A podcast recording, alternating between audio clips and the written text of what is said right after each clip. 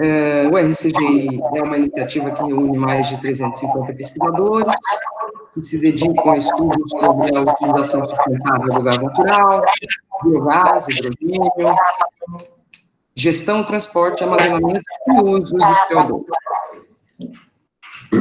O RCGI Lex organiza eventos mensalmente é, e esse é um dos eventos organizados pelo RCG Inlex nesse início de 2020. A gente tem também um site uh, em que estão todos os nossos conteúdos, palestras, matérias, uh, os exemplares da nossa revista, Energia, Ambiente e Regulação, a revista já está no seu terceiro número, e temos uma newsletter também, uh, bimestral, com notícias do setor. E para assinar a newsletter, basta clicar lá no nosso site, ncgilex.br, www.ncgilex.br, clicar em newsletter e se inscrever. Então, eu vou passar a palavra para a professora que vai nos falar um pouco sobre uh, os contrastes de petróleo durante a pandemia do Covid, o futuro desse setor, é, o que é que a gente pode esperar aí uh, pós-pandemia, nesse cenário pós-pandemia. Boa noite, professor. Obrigado. que você se apresentasse um pouquinho, por favor. Tá bom, obrigado, Karina. Meu nome é Alexandre Arlota, é, sou doutor em mestre em Direito pela UERJ, Fui professor da Universidade Federal do Rio de Janeiro, da Universidade do Estado do Rio de Janeiro, é, pesquisador visitante é, da Universidade de Oklahoma, nos Estados Unidos, e da Universidade de Dundee, na Escócia.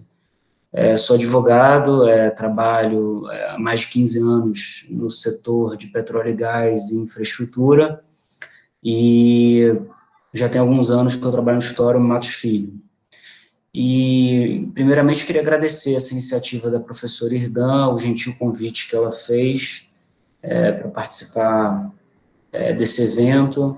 É, embora seja um evento virtual, né, que todos nós estejamos é, participando remotamente, é, exige uma dose de esforço de todos nós, né, as rotinas nossas não estão normais, né, em função de tudo que vem acontecendo, e realmente, enfim, é um privilégio estar aqui com vocês e dividir um pouco é, é, alguns comentários em relação ao que vem acontecendo e antecipar aquilo que a gente entende que pode acontecer é, na indústria de petróleo e gás.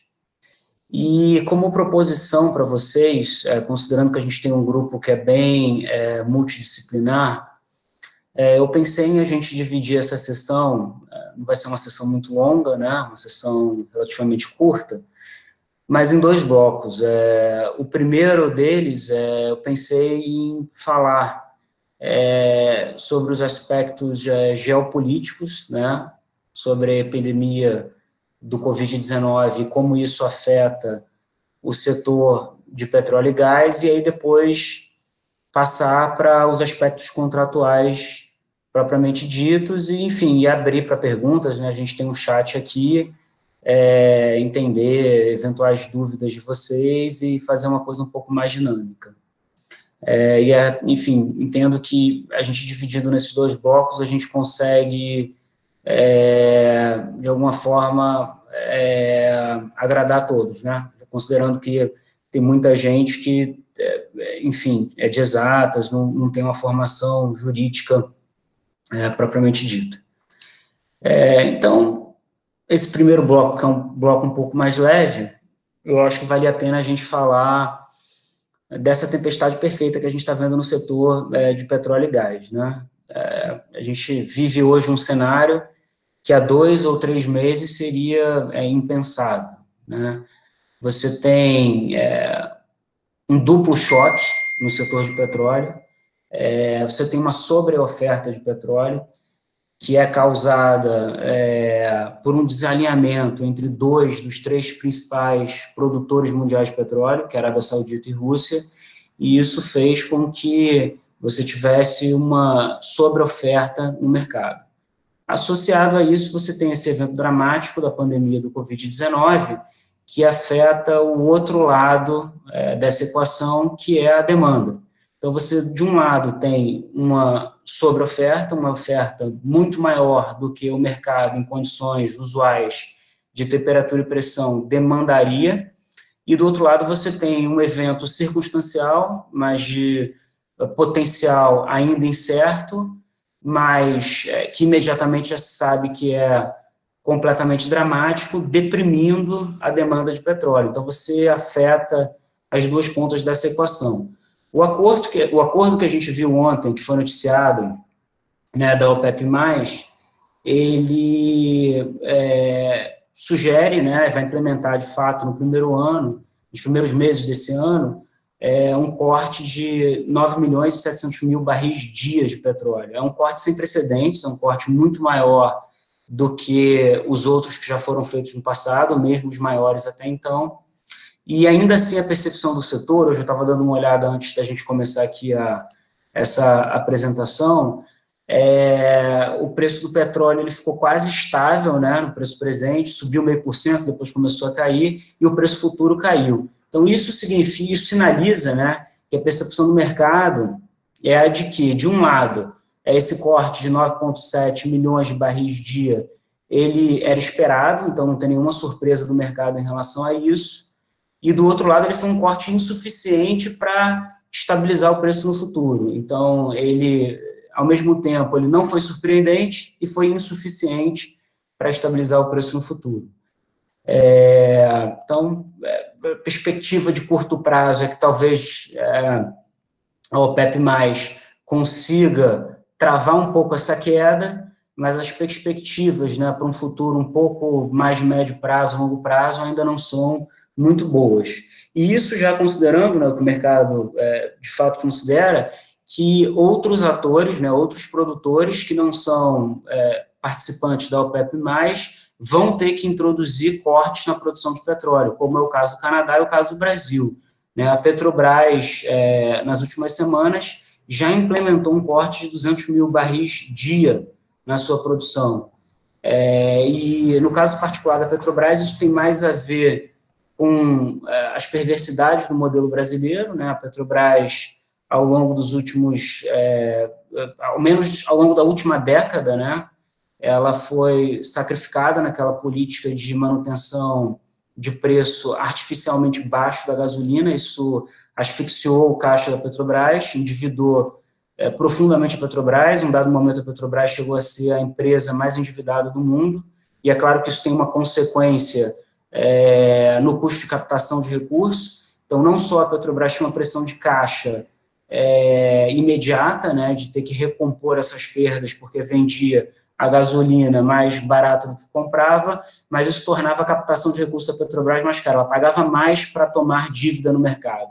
Então, é, e, e, ao lado disso tinha pressão da própria Petrobras desenvolver o pré-sal, né, que é o, o, bread and butter, o bread and butter dela, né, o, principal ativo, e que é um ativo custoso, né, o custo de desenvolvimento pré-sal é alto, e com todas aquelas outras pressões né, que foram introduzidas nas, nas sucessivas mudanças regulatórias do Brasil, incluindo é, a obrigação da Petrobras ser operadora exclusiva dos campos no pré-sal, da participação mínima de 30%, coisas que acabaram sendo flexibilizadas depois de um tempo depois de um tempo, desculpa, mas que sem dúvida nenhuma é, estressaram o caixa da Petrobras. E é claro que a Petrobras, diante de todas as pressões financeiras e da necessidade de explorar o pré-sal, ela acabou é, privilegiando o upstream e, de alguma forma, o downstream é, foi prejudicado. Então, na prática, o que você tem é que a capacidade de tancagem no Brasil ela é extremamente restrita. Se você comparar, por exemplo... Desculpa? Você comparar, por exemplo, com, é, com a China, que tem 50 dias de tancagem, com os Estados Unidos, que tem 30 dias de tancagem, o Brasil tem 1,6 dias de tancagem. Então, assim, é muito restrito. Então, a Petrobras, diante dessa situação em que você tem uma demanda é, extremamente deprimida né, do mercado de petróleo, a Petrobras se viu obrigada a cortar a produção. E, de fato, já fez isso, já cortou é, mais de 200 mil barris dia é, da sua produção. É, e a gente vai acabar vendo é, outros players fazendo a mesma coisa. É, eu estava vendo alguns artigos, teve até uma apresentação que o Décio O'Donnell, antigo diretor-geral da ANP, fez é, no SEBRE, um desses é, webinars super interessantes, ele estava falando que algumas empresas estavam afretando né, navios com grande capacidade de tancagem, como é um Suez Max, que tem um milhão de barris de capacidade, né, um navio é, enorme, e que tem um custo altíssimo, né? São dezenas de milhões de dólares por ano é, para você afretar. E a situação está tão dramática que alguns players já estavam é, realmente vendo a possibilidade de afretar esse tipo de embarcação para usar como um, uma área de tancagem estendida, né, a, aos tanques que tem onshore. É, mas isso também não resolve o problema, né, longe disso, porque o petróleo que fica em estoque, o petróleo que já foi produzido, é, ele está disponível e ele a expectativa do mercado é que em algum momento ele vai ser vendido. Então, é, o fato de você aumentar a área de tancagem não é, resolve o problema do preço do petróleo no médio e longo prazo.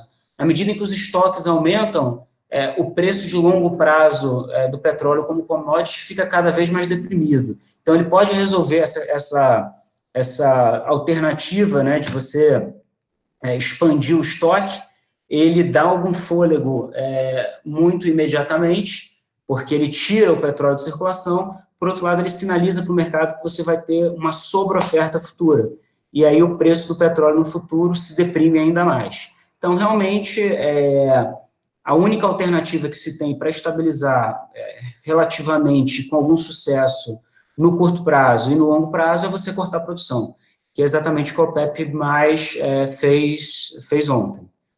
É, e, enfim, vamos ver como é que, como é que isso vai repercutir no mercado.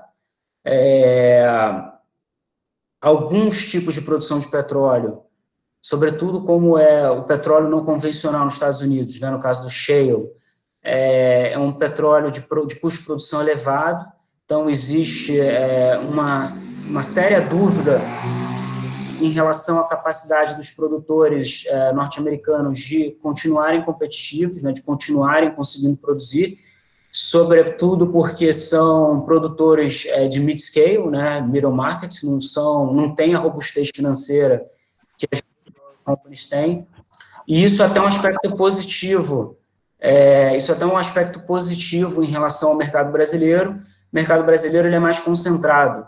Né? Você tem é, os grandes é, exploradores, né? os grandes produtores de ativo no Brasil, sobretudo porque o petróleo no Brasil é um petróleo de exploração cara, porque é offshore, né? e, e sobretudo pré-sal. Então, o que você tem aqui são as major companies, a Total, Shell, é, Equinor, é, são empresas que têm uma robustez financeira muito maior para atravessar essa tempestade diferentemente do que acontece com é, a produção não convencional nos Estados Unidos, em que você também tem um custo elevado de produção, mas que associado a isso você tem uma capacidade financeira desses produtores que é menor, então a chance que você tem de ter uma, um desgaste no mercado produtor é maior do que você, em tese, teria no Brasil.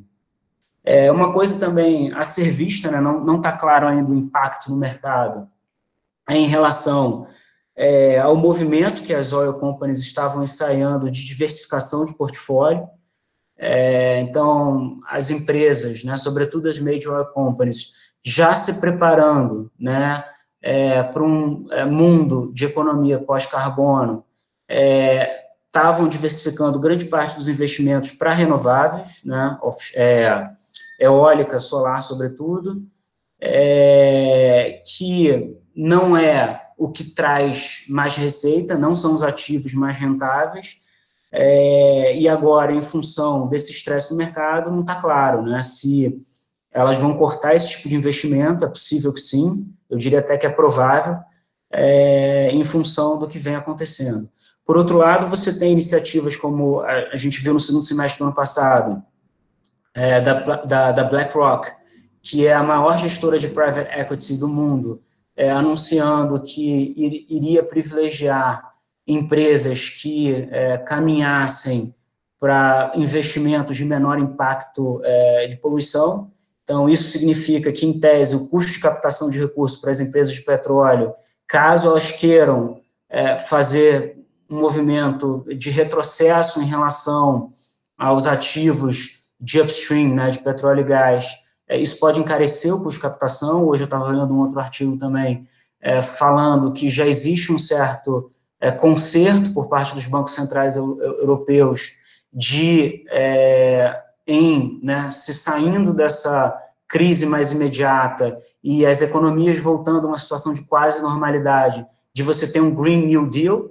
Então, não só é, os gestores de fundo de private equity, mas também é, as agências multilaterais e é, os bancos de, fomento poderiam conceder um crédito preferencial a quem investisse é, em, em, geração de energia é, de baixo potencial poluente, melhorando as condições de crédito para é, investimento em energia solar. Então, vai, ser uma, vai acontecer uma certa disputa, né? Por um lado, a tentação das empresas de é, petróleo e gás, de, nesse momento de crise, se voltarem para aquilo que é, é, o core business delas, e, por outro lado, outros stakeholders, né, influenciando é, um outro direcionamento da economia. Né, talvez até uma mudança mais estrutural é, no sentido é, de você realmente ter uma, uma geração de energia é, menos poluente, menos dependente é, do petróleo e gás. É, então, isso é uma coisa que os impactos ainda não estão inteiramente claros e, enfim, a gente só vai saber é, daqui a alguns meses, que dirá daqui a um ou dois anos. Um outro processo que talvez diferencie essa crise em relação a outras crises que a gente teve no passado, é a consolidação no setor de petróleo e gás. Né? Tradicionalmente, o setor de petróleo e gás é um setor concentrado, né, desde o início da exploração do petróleo. É, quando você tem é, uma crise de preço, né, você tem uma depressão dos preços, é, o movimento que as empresas produtoras fazem é aquisição, né, de outros produtores com menor escala, então você vai tendo uma consolidação progressiva desse mercado, só que essa crise ela é tão dramática, ela é tão severa, é, que alguns analistas já indicam que essa tendência de consolidação que historicamente se vê no mercado de petróleo e gás, muito possivelmente não vai acontecer ou não vai resultar dessa atual crise, porque as empresas vão é, preservar ou vão optar por manter é, um maior fluxo de caixa, uma maior liquidez. Né? Então, a crise é tão grave, ela é tão severa, que em vez de você comprar um competidor é, e né, diminuir sua liquidez, é melhor você ter um estoque de recursos para atravessar essa crise. É, então, isso também é, é, um, é, um, é um best guess, né, não é uma certeza do que vai acontecer, mas a severidade da crise indica que isso é um possível movimento é, a, a, acontecer. É, particularmente em relação ao Brasil, a produção de petróleo no Brasil, e, e especificamente em relação ao pré-sal, a gente já teve um avanço, né, o custo de produção é, do pré-sal break-even, né, que a gente chama, que é, enfim, a necessidade de você tornar aquela produção minimamente é, viável, sob uma perspectiva econômica, que já foi 40 dólares o barril, hoje em dia 25. Então, no preço atual, a produção do pré-sal ela ainda é economicamente viável, mesmo para ativos novos, sem falar dos ativos que já, já foram desenvolvidos, estão na, na fase de é, produção propriamente dita, que nesses o custo já foi feito, né? Você já contratou a FPSO, você já fez a, a instalação dos risers e um umbilical, você já gastou o que tinha que gastar em investimento, é, você tem muito mais um custo corrente, e aí é, a decisão de investimento já foi tomada no passado, é, o petróleo teria que estar num patamar muito, muito, muito baixo, a ponto de não justificar esse tipo de produção é, que já está em curso. Mas mesmo para é, produções novas, em tese, se você não tiver uma depressão ainda maior, a, a produção no, no pré-sal brasileiro, ela ainda é economicamente viável e ainda, ainda faz sentido. É, uma coisa que um mercado que talvez é, tenha uma sensibilidade um pouco maior no Brasil, que não tem tanta robustez, é um mercado que a ANP estava querendo desenvolver, é, sobretudo no último um ano, é, que era o mercado de campos maduros. Né? Então, você tem alguns players é, novos, alguns internacionais, outros locais, que compravam ativos já em fase de declínio, sobretudo a Petrobras, para tentar, né, com custos menores de produção, é, uma produção mais eficiente, e porque a Petrobras e essas major companies não tinham interesse em explorar esses ativos, menos rentáveis, né, mais é, complicados, né, com alguns passivos ambientais, algumas dificuldades logísticas de exploração desses ativos, a Petrobras e as outras major companies não tinham mais interesse em desenvolvê-los, é, acaba que você tem um mercado desses campos maduros que são empresas de uma escala econômica menor, elas também não têm dinheiro para né, fazer um investimento no pré-sal ou nesse tipo de ativo que é o filé mignon é, do mercado brasileiro. É, então, é, talvez essas empresas, como têm é, uma robustez financeira menor, elas sintam é, mais e tenham menos capacidade de atravessar essa crise é, olhando para o futuro. É, a gente estava comentando aqui brevemente sobre essa dinâmica de preço, né, o preço curto prazo, o preço longo prazo do petróleo.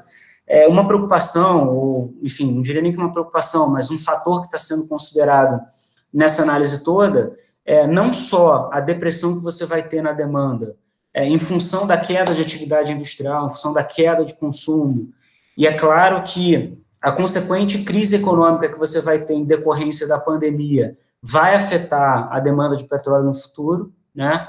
mas de você ter também é, uma mudança comportamental. É, a gente sabe que a gente sabe que 60% da demanda mundial de petróleo é para combustível, né, para transporte, é, e na medida em que você tem uma crise sem precedentes no setor de turismo, no setor é, de transporte é, de longo curso, né, como avião, e mesmo no transporte é, cotidiano, as pessoas, depender do número de meses que essa crise durar, as pessoas vão se habituar a ficar mais em casa, a fazer mais home office, a usar suas ferramentas como Zoom, é, enfim, Skype, etc., é, Google Meeting, etc. Então, você pode ter atrelado essa coisa circunstancial da crise, de queda né, da atividade econômica, de queda do consumo, você ter uma mudança comportamental que acelere essa, que force uma aceleração é, dessa mudança de paradigma econômico para uma economia menos poluente, para uma, uma, economia que as pessoas não precisam, não precisem se deslocar tanto, que elas façam reuniões mais remotas e tudo mais. É, eu estava vendo na semana passada que o Zoom, que é uma empresa, pelo menos que até então, eu tinha um contato é, é muito limitado, é, a avaliação de mercado do Zoom na semana passada superou a da Petrobras. É, então, assim, só para a gente ter noção dessa, dessa escala e dessa, e dessa dimensão. É, então, pessoal, eu acho que em relação a essa proposição do primeiro bloco, que era ver um pouco essa dinâmica econômica e essa dinâmica é, geopolítica é, do petróleo e gás, era isso que eu queria compartilhar com vocês. Não sei se a Karina e a Regina entende que a gente abre a pergunta agora para participação, ou se a gente já parte para o é, segundo bloco, que seria é, as consequências contratuais da pandemia, é, no, enfim, na, na, cadeia de petróleo e gás. E aí uma visão um pouco, um pouco mais jurídica, mas, de novo, considerando essa formação é, multidisciplinar né, das pessoas que estão participando é, desse webinar hoje, a gente faria uma coisa é, que todo mundo pudesse acompanhar também, é, sem tanto juridiquês. É, e aí eu, enfim, deixo a critério de vocês se a gente segue aqui ou, ou dá uma paradinha para falar um pouco sobre essa questão é, geopolítica. Karine e Regina, o que, que, que, vocês acham? Oi, Alexandre. Olá a todos. Uh, eu acredito que a gente pode uh, continuar é, e no final, quem tiver alguma dúvida com relação ao primeiro bloco, uh, anota e pergunta. É, acho que a gente pode seguir em frente, se não tiver. Maravilha. Maravilha, vamos, vamos lá então. É... Então, no bloco 2, né, falando sobre é, os impactos da pandemia é, nos contratos da cadeia, da cadeia de petróleo e gás, só duas observações aqui antes da gente é, começar a falar sobre esse tema. A primeira delas é que é, a premissa de tudo que a gente vai falar aqui se refere a contratos empresariais. Então, a gente não vai tratar de contratos, né, que regulem relações de consumo, porque esses contratos eles têm um tratamento próprio, né, eles partem de uma premissa de hipossuficiência de uma das partes, que uma das partes não teve capacidade de negociar os termos de contratação, e por isso todo o tratamento em relação a esses contratos, ele é no sentido de preservar o consumidor em detrimento é, do empresário.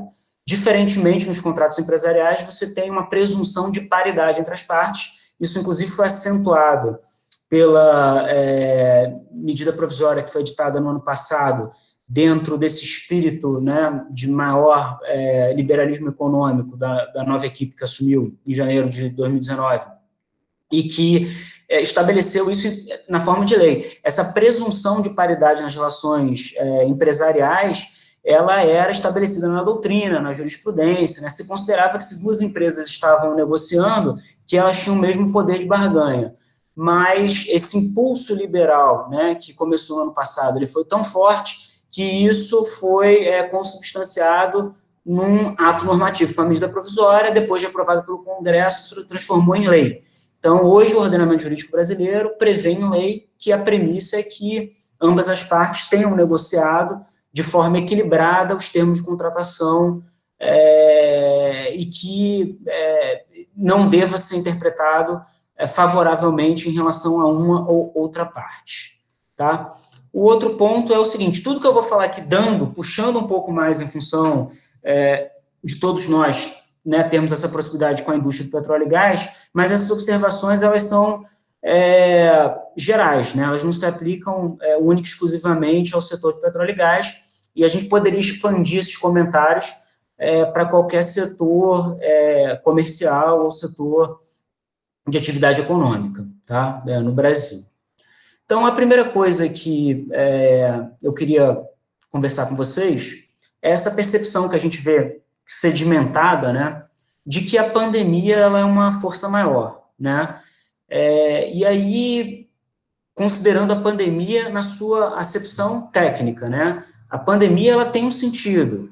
É, no caso, foi decretado, inclusive tardiamente, né, pela Organização Mundial da Saúde, uma pandemia em função é, de esse vírus ter se alastrado para vários países do mundo. Mas a Covid-19 não é a primeira pandemia. Inclusive, a gente tem um caso recente, um precedente, um precedente recente, que foi é, o de 2019, de 2009, desculpa, que também foi diagnosticada uma pandemia pela, pela OMS, e é claro que as repercussões é, nas relações contratuais, na vida social, foram muito menos dramáticas do que a atual. Mas isso é só para a gente é, quebrar um pouco né, essa, é, essa percepção tão arraigada né, em função é, do que vem acontecendo, de que é, a situação da Covid-19 é um dado e necessariamente vai afetar todos os contratos.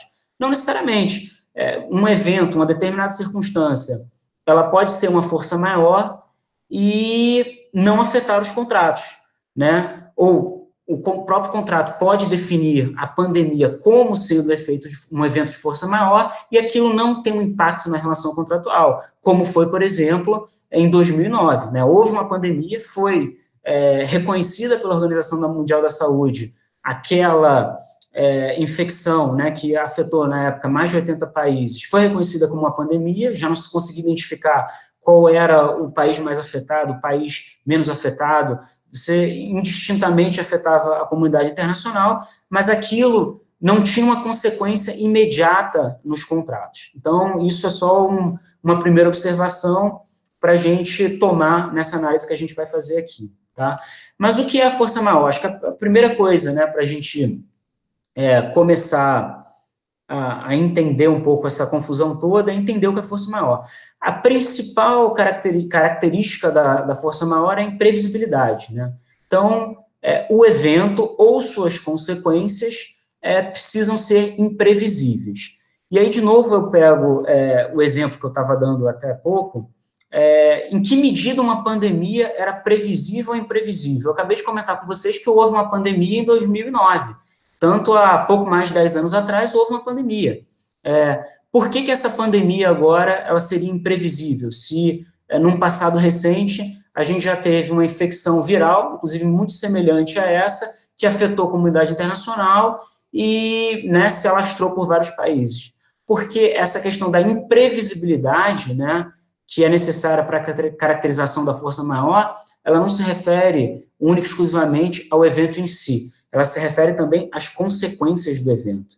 Então, ainda que essa pandemia, de alguma forma, fosse previsível, até quando começou, é, moro em São Paulo atualmente, quando começou, é, quando começaram essas restrições, né, um pouco mais pronunciadas, de deslocamento aqui em São Paulo, eu recebi um vídeo no WhatsApp de uma palestra do Bill Gates, né, um vídeo quase que premonitório, em que ele falava que, um vídeo de uns 3, 4 anos atrás, em que ele falava que a principal preocupação que a comunidade, uma das principais preocupações que a comunidade internacional deveria ter era em relação a pandemias. Um filme também recente, né, Contágio, também mostra, né, um, um vírus que começa no, no, morcego e tudo mais. E claro que ninguém aqui tá, tem bola de cristal. Em alguma medida, esse evento ele era previsível, né, que acontecesse. É, inclusive, a ficção antecipou a origem do vírus, né, ia ser um morcego. A, pandemia anterior que tinha acontecido também era um coronavírus, uma estrutura nuclear muito parecida com esse atual, e que começou numa situação também muito semelhante no mercado, né, aquela venda de carne in natura de diferentes animais convivendo ali no mercado chinês. Então você tem uma contaminação de diferentes grupos de animais até que chega é, no ser humano. Então é, essa provocação é para vocês entenderem que não necessariamente o evento em si era imprevisível, né? A pandemia, em alguma medida, era previsível. O que era imprevisível eram as consequências dessa pandemia, ou era imprevisível, pelo menos, dentro de um espectro de razoabilidade. Ninguém podia imaginar que um vírus com tamanha potência, com tamanha carga de letalidade, ia se espalhar de forma tão rápida a ponto de ter um efeito disruptivo nas cadeias de produção, né? É, nos meios de transporte, inclusive forçando as pessoas a ficarem em casa, né? Numa situação em que ninguém sabe se vai ficar em casa um, dois, três, quatro, cinco meses, e quando vamos voltar a uma situação de normalidade ou de quase normalidade. Então, é, essa característica principal para a definição da força maior, que é a imprevisibilidade, ela não se refere apenas ao evento em si, ela se refere às consequências do evento. É, você pode ter uma chuva que não seja uma chuva extraordinária, uma chuva dentro dos padrões é, relativamente normais numa determinada área, mas por uma determinada razão, você tem um dique de uma represa que já está muito cheio, e aquela chuva extraordinária faz com que o volume d'água rompa o dique e inunde uma cidade inteira. A chuva em si não é um evento de força maior, ela era previsível, ela não foi uma chuva extraordinária, mas a consequência daquela chuva, né, o rompimento de uma represa e a consequente inundação de uma cidade, era um evento de força maior. Então a gente tem que ter é, um pouco de atenção é, para que essa qualificação de imprevisibilidade não se refira apenas ao evento em si, mas se refira também é, às consequências do evento. Um outro ponto que eu, é, enfim, queria dividir com vocês é que quem é, tem alguma familiaridade com contratos um pouco mais complexos, né, contratos de relação empresarial, já viu um termo que é quase sinônimo, né, a força maior, usado com muita frequência, sobretudo no direito estrangeiro, que é o caso fortuito, né? E qual é a distinção entre esses dois conceitos, né, força maior, o caso fortuito? Para o direito brasileiro, essa distinção é absolutamente irrelevante, ela só tem é, propriedade acadêmica. É, a consequência prática de um evento de força maior, de um caso fortuito, ela é rigorosamente a mesma. Na medida em que você prove que houve uma, um evento de força maior ou um caso fortuito, e que na medida em que se prove que aquilo afetou o cumprimento de uma obrigação no contrato, a parte que deveria cumprir aquela obrigação no contrato, ela está desonerada da obrigação de cumprir e de todas as consequências atreladas àquela obrigação. Então, essa distinção conceitual no Brasil do que é uma força maior e do que é um caso fortuito, ela não é relevante, apenas para fins acadêmicos. O Código Civil, o novo Código Civil que a gente é, chama de novo, mas não é tão novo, né? O Código Civil de 2000, ele entrou em vigor em 2002, ele equiparou é, as, os, dois, os dois eventos. É, no direito estrangeiro, é, você ainda vê Acts of God, né, que seria a tradução é, do caso fortuito, e só para vocês entenderem, né, por uma questão de curiosidade acadêmica mesmo, é, o acts of God é aquilo que se refere, como o próprio nome sugere, a eventos incontroláveis da natureza. Então, é, são esses exemplos que a gente está dando, né? Uma força, é, uma, desculpa, uma, uma, chuva atípica, um terremoto, é, uma explosão de vulcão, é, qualquer evento da natureza que seja imprevisível, que afete a relação contratual, impedindo uma das partes de cumprir uma determinada obrigação. A força maior, é, a consequência da força maior é a mesma, e seus efeitos, ela foi equiparada no direito brasileiro, né, ao, ao, act of God ou caso fortuito, mas a origem do evento é um pouco diferente, seriam eventos humanos. Então, seriam revoluções, golpes de Estado, comoções civis, explosões nucleares, guerras, greves. Então, tudo aquilo que fosse decorrente de uma atividade é, humana. É, se a gente precisasse é, enquadrar é, a Covid, né, rigorosamente como é, um act of God ou como uma força maior, tenderia a dizer que se aproxima mais de uma força maior, sobretudo em função das condições de disseminação do vírus e até de uma negligência ali das autoridades chinesas é, em relação àquele ambiente ali de uma certa promiscuidade sanitária em que o vírus é, se desenvolveu e fez esse é, interspecies crossing, que eles chamam, né, que é a, a, saída, né, de outras espécies chegando até a vida humana. Mas eu não sei, é, aí é uma discussão filosófica, né, seria um, uma força maior, seria um caso fortuito? É, o que a gente precisa entender é que para o direito brasileiro essa distinção ela não tem efeito prático e é, se chama indistintamente força maior, a gente precisa é, ter é, esse quebra-cabeça e propor uma solução para essa que não seria uma questão muito fácil, né? É um ato da natureza ou é um ato que decorreu em alguma medida de uma intervenção humana?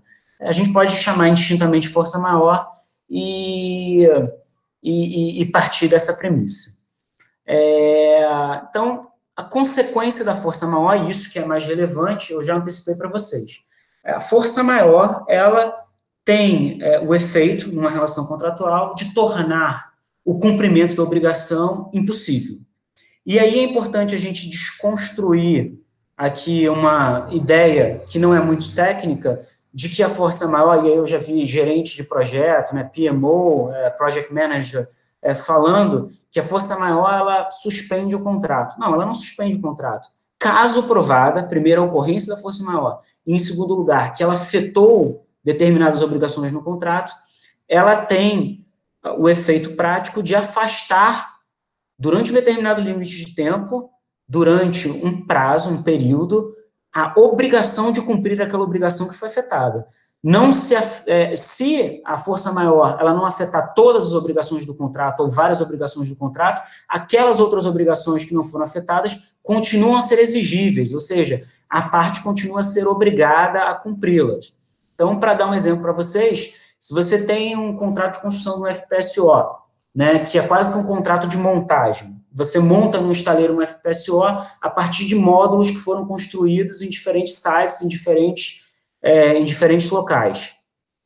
É, dependendo, inclusive, é, do componente que vai ser instalado, é, né, se for uma coisa que tenha mais tecnologia embarcada, o fornecedor possivelmente vai ser um, uma empresa norueguesa ou holandesa, se está falando do drilling package, se for uma coisa que é o aço, provavelmente vai, ser da, vai vir da China, e, e, e assim é, sucessivamente. Então, pegando construção, um contrato de construção do FPSO, que é fundamentalmente quase que uma montagem né, de diferentes blocos, é, você teve o Covid-19.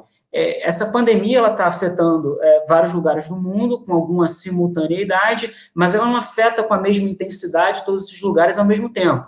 Então, você já teve um pico de, de crise na China, hoje a China está numa situação muito melhor do que outros lugares do mundo, é, você tem a Espanha, a Itália numa situação crítica, Nova York numa situação crítica, o Brasil provavelmente vai entrar daqui a duas semanas.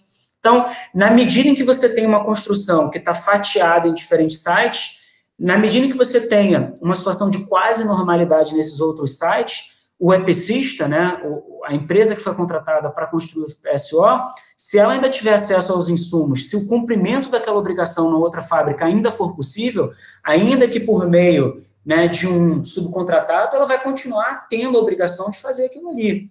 A obrigação é, só vai ser afastada em relação ao local em que a fábrica está fechada. Né? Então, é, se você tem um determinado fornecimento que está vindo da Itália, olha, todos os setores na Itália estão paralisados, à exceção daquilo que se refere à produção de fármaco, à geração de energia, à produção de equipamento, né, EPI para o setor médico e, e, alimentos e transporte. Esses são os setores críticos, o resto todo está em shutdown.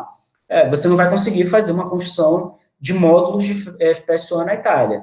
É, mas na China, dependendo da cidade, se já voltou a uma situação de normalidade ou nunca foi atingida, a obrigação subsiste em relação àquele local. Né? Então, o construtor ele não está simplesmente desonerado de fazer aquilo ali.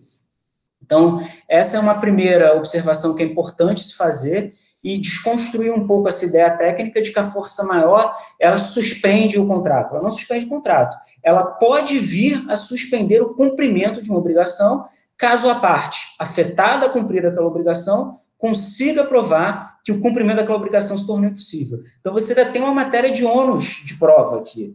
Né? A parte que foi afetada no cumprimento dessa obrigação, ela tem a obrigação de provar a outra que foi impedida é, de continuar a cumprir o contrato ou de cumprir aquela obrigação específica. É claro que, a depender da situação, e essa COVID, a pandemia da Covid-19 se aproxima de um exemplo é, desses, ela pode afetar o contrato como um todo. Pode ser que, a depender do contrato que você tenha, né, ainda que esse contrato ele se divida em múltiplas prestações, então você não tem uma única obrigação no contrato, a contratada ela tem várias obrigações, né, como por exemplo esse exemplo que eu dei. Ah, o objeto final é a entrega de um FPSO, mas para você construir um FPSO você tem várias obrigações acessórias intermediárias. É, em que medida essas obrigações acessórias intermediárias foram afetadas ou não foram afetadas? É claro que pela dimensão da Covid-19 e a gravidade, pode ser sim, que a depender do caso prático, mesmo num contrato desse em que você tenha múltiplas obrigações, todas elas tenham sido afetadas. Mas, de novo, isso vai ser uma matéria de prova. A parte que foi afetada, ela tem a obrigação, para consiga se desonerar daquela, é, da, da prestação contratual, ela tem que provar que, de fato, o cumprimento da obrigação se tornou impossível. É, voltando um pouco ao tratamento no direito brasileiro, o artigo 393 do Código Civil, ele é, estabelece a liberdade das partes, ou seja, as partes elas podem definir livremente é, a alocação de riscos em relação à força maior. O que isso significa na prática? Isso significa que as partes elas podem é, definir no contrato, seja uma definição conceitual, seja uma definição é, de exemplos, né, ou mesmo listas exaustivas do que é ou do que não é força maior. Então, nos contratos complexos, não é raro, não é incomum que você tenha listas, e aí podem ser listas meramente exemplificativas para você facilitar a interpretação das partes ou a interpretação do árbitro ou juiz no futuro, né, de quem for interpretar o contrato, é, do que é ou não força maior, pode ser uma lista exaustiva. Olha, o contrato, as partes para essa relação contratual entendem que força maior é apenas isso aqui, aí listam os eventos. É, são soluções que as partes são livres é, para tomar. Isso significa que no direito brasileiro a força maior não é matéria de ordem pública. Ou seja, não existe um conceito legal do que é força maior que se impõe à vontade das partes. As partes são livres para definir o que é e do que não é força maior. Nesses contratos complexos, é, é muito comum você ter uma definição conceitual. Né? Então, você vai dizer que um evento imprevisível, ou a consequência do evento é imprevisível, até uma definição muito parecida com o que o 393 do Código Civil estabelece, é, que nenhuma das partes tenha contribuído para a ocorrência daquele evento, claro, né, nenhuma parte, ainda que seja um evento previsível, nenhuma parte pode contribuir para aquele evento ter ocorrido, é, e aí você define algumas balizas conceituais, e aí você traz uma lista exemplificativa do que é e do que não é. é no limite, dependendo da complexidade do contrato, você pode ter um mesmo evento é, com distinções, com contornos diferentes, sendo um exemplo de força maior e um exemplo do que não é força maior. Ah, mas isso é muito confuso, é muito complicado. Vou dar um exemplo para vocês. Greve. Dependendo da complexidade do contrato, as partes podem definir que um determinado tipo de greve, por exemplo, greve local, uma greve que tem alcance municipal, ela não vai ser considerada força maior. Mas uma greve que tem alcance nacional, ou que atinge um setor econômico como um todo, setor é, siderúrgico, setor é, de montagem eletromecânica, aquilo vai ser considerado força maior. Então, você dizer que a greve é força maior não é força maior para um determinado contrato, você, dependendo do contrato, dependendo da complexidade daquele contrato, dependendo do quão detalhista as partes foram, você está sendo muito atécnico. Você tem que pegar o contrato e ver. Por quê? A depender dos contornos da greve, ainda assim ela pode ser um evento de força maior e ela pode não ser um evento de força maior. A gente está tomando como premissa que a, a pandemia da Covid-19 é um evento de força maior para todos os contratos, mas isso não é verdade.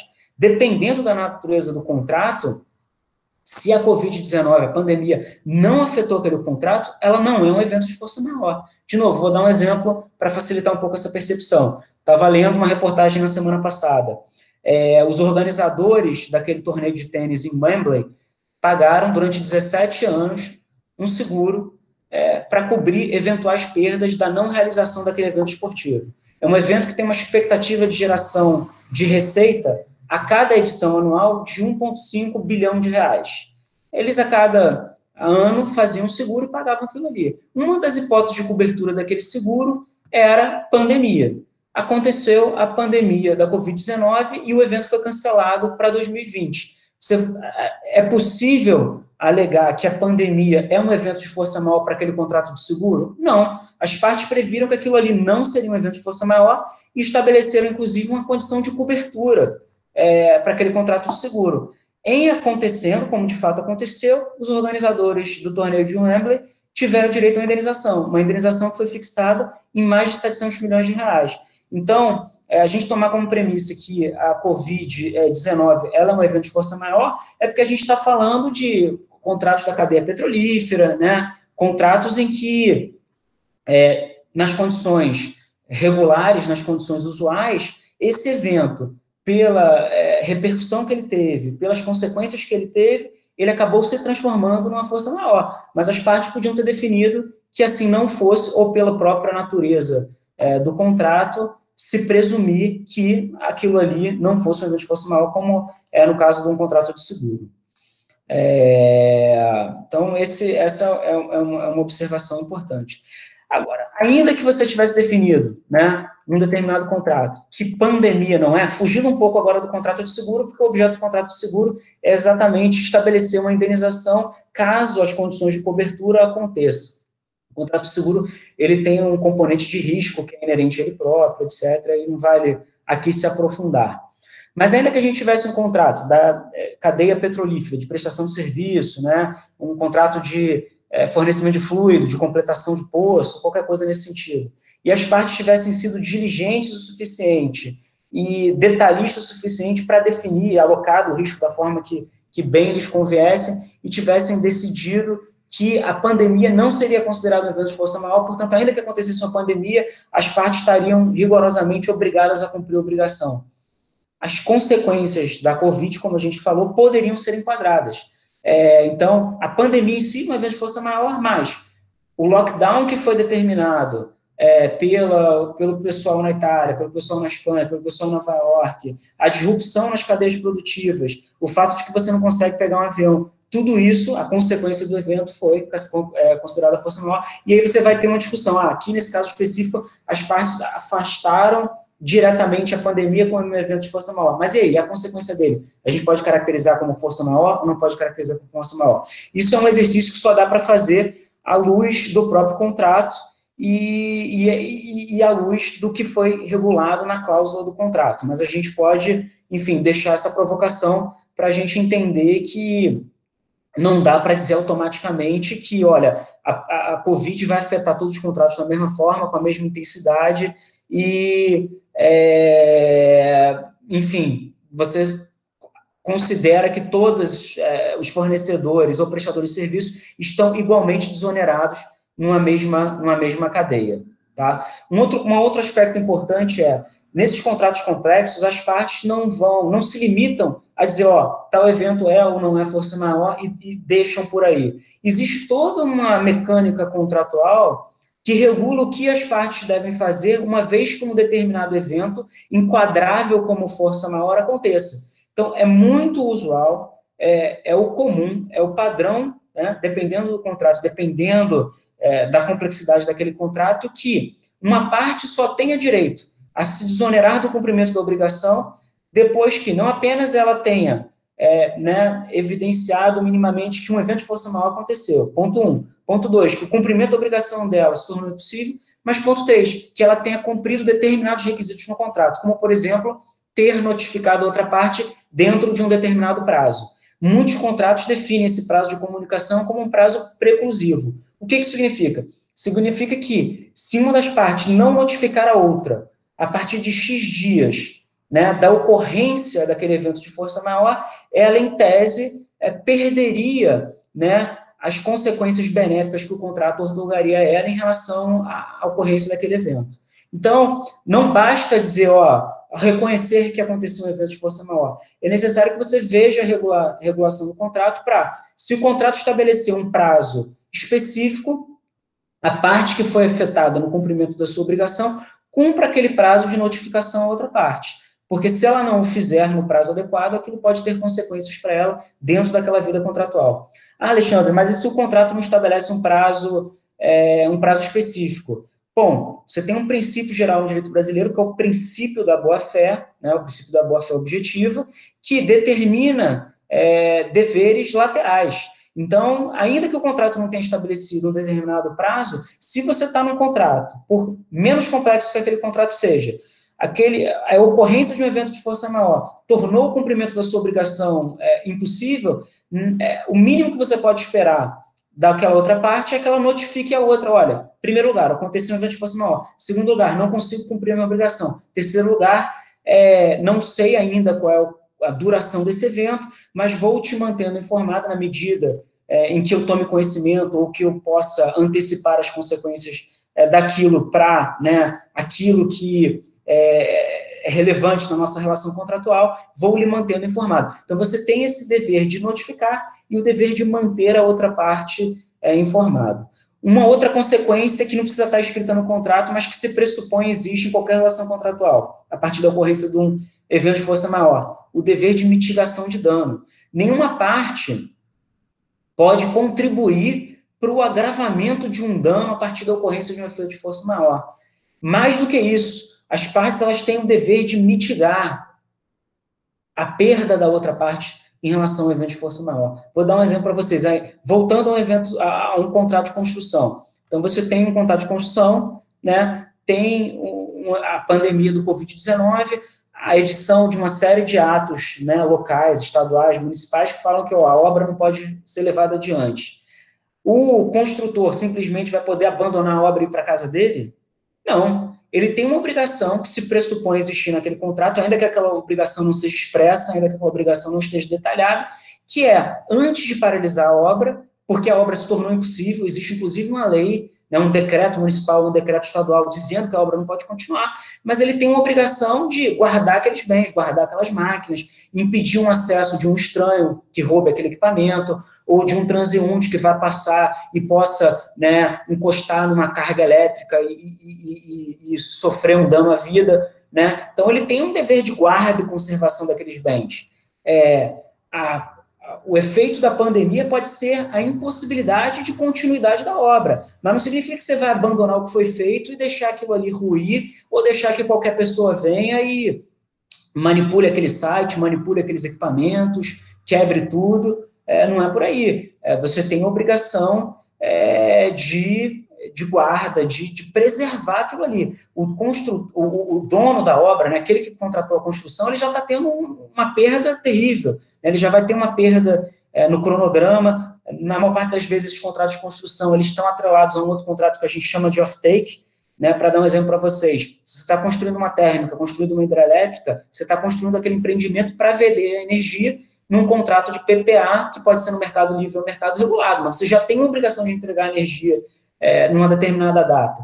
Então, a, a, ocorrência do evento de força maior e a consequência daquela força maior no seu contrato de construção já vai trazer um dano para você, que é a incapacidade da obra estar pronta na data esperada e a geração de caixa é, que estava prevista é, quando você contratou a obra. Isso não significa que o construtor é, pode simplesmente deixar aquilo que ele fez até então perecer, senão você vai estar tá, sendo duplamente é, agravado nas suas perdas. Né? Você vai perder aquela expectativa de geração de caixa na data que você é, imaginava e você vai perder aquilo que já foi feito até ali. Então, é importante entender que não basta ocorrência de força maior, é preciso que as partes cumpram obrigações, inclusive obrigações que não precisam estar expressas no contrato.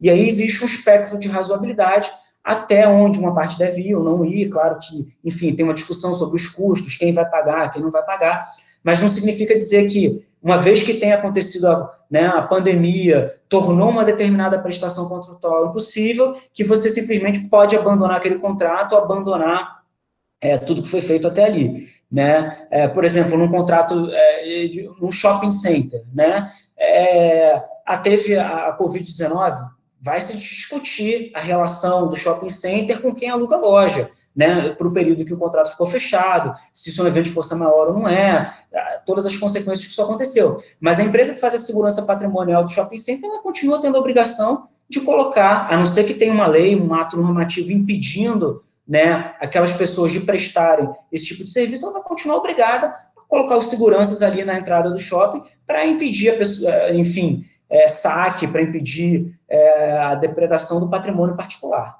Então, é, é, é, importante a gente ter esse registro em mente de que a ocorrência é, de um efeito de força maior, ao mesmo tempo em que ela desonera o cumprimento de determinadas prestações no contrato, ela é o trigger, né, ela é o gatilho para o cumprimento de obrigações, inclusive de obrigações não escritas, que decorrem de um dever mais amplo de boa-fé entre as partes, entre os quais o de não agravamento de danos e, além disso, o dever de mitigação de perdas. Então, na medida em que eu puder fazer alguma coisa para cooperar com a minha outra parte, né, diminuindo as perdas que ela vier a incorrer, é, eu pressupõe que você está obrigado a fazer isso.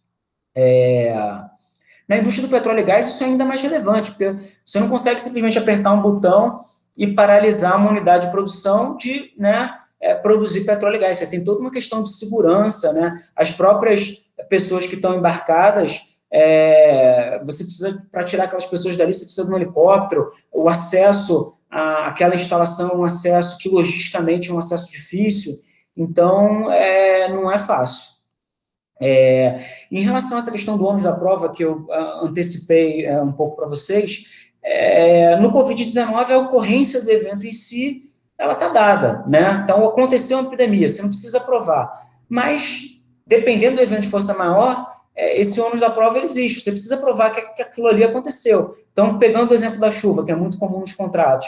Ah, choveu. Tudo bem, você precisa provar que choveu. Você precisa ter um registro, né? Ó, aqui está no RDO, no relatório diário de obras, a chuva caindo, uma fotografia da chuva, ou um registro pluviométrico de uma estação meteorológica que diga que naquela determinada data choveu. É que o evento da pandemia do Covid ele é tão, é, enfim, é, tão recorrente e está afetando o mundo como um todo, que o ônus da prova em relação à ocorrência do evento, ele, ele se tornou dispensável, né? Aconteceu, todo mundo sabe que ele aconteceu. O que você vai ter que provar é uma coisa mais limitada, que é o quanto aquilo afetou e de que forma aquilo afetou o contrato em si. Mas a ocorrência do evento em si, em função de tudo que aconteceu, em função da publicidade que o evento teve, a ocorrência do evento, ela está dispensada de, de prova.